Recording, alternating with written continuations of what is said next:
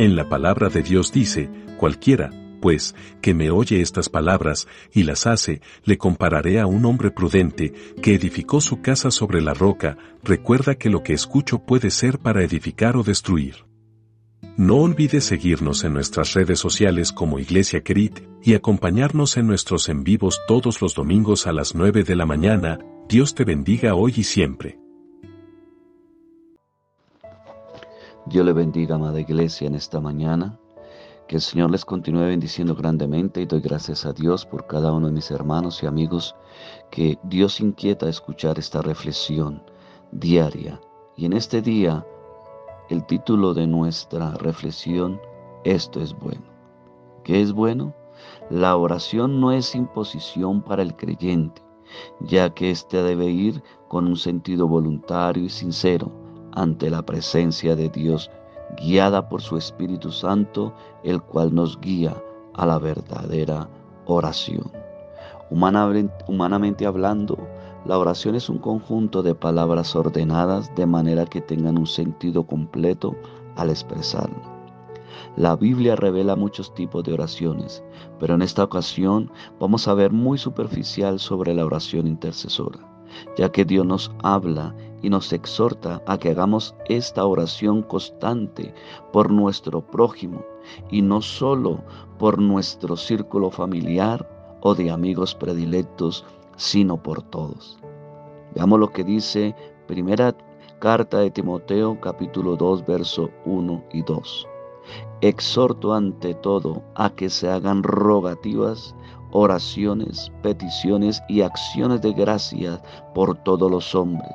Verso 2, por los reyes y por todos los que están en eminencia, para que vivamos quieta y reposadamente en toda piedad y honestidad. Cuando Dios utiliza a Pablo con la palabra paraclesis, que significa exhorto, nos está alentando a que oremos, a que intercedamos por toda la raza humana, por todos los que están en eminencia. Nos está animando, nos está apoyando y también nos advierte y también nos consuela.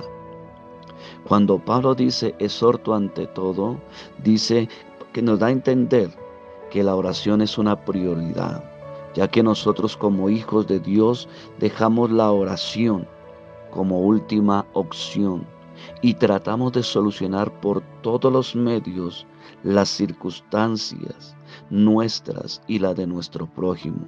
Es decir, dejamos toda la situación que transcurre para de último presentarle ante el Señor en oración.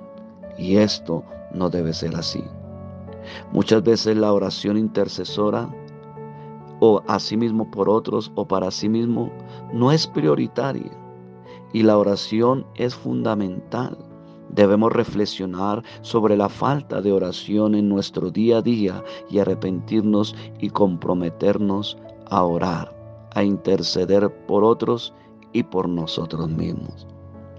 Debemos estar en comunión con el Padre por medio de la oración, presentando nuestras peticiones y las de los demás, acercándonos con confianza de manera personal hacia Dios, para interceder y agradecer a Dios por la respuesta dada, sea un sí o un no de parte de Dios.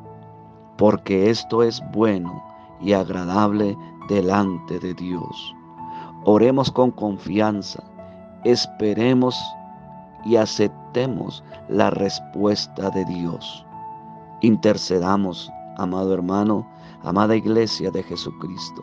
Hagamos rogativas, hagamos peticiones por nuestro país, por nuestra nación, por la gente en el mundo entero, por los presidentes, por los que gobiernan, para que la gracia de Cristo venga y asimismo podamos tener la victoria en Él y aceptemos la respuesta de nuestro Señor Jesucristo.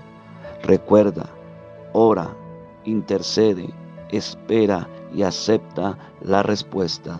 Bendiciones.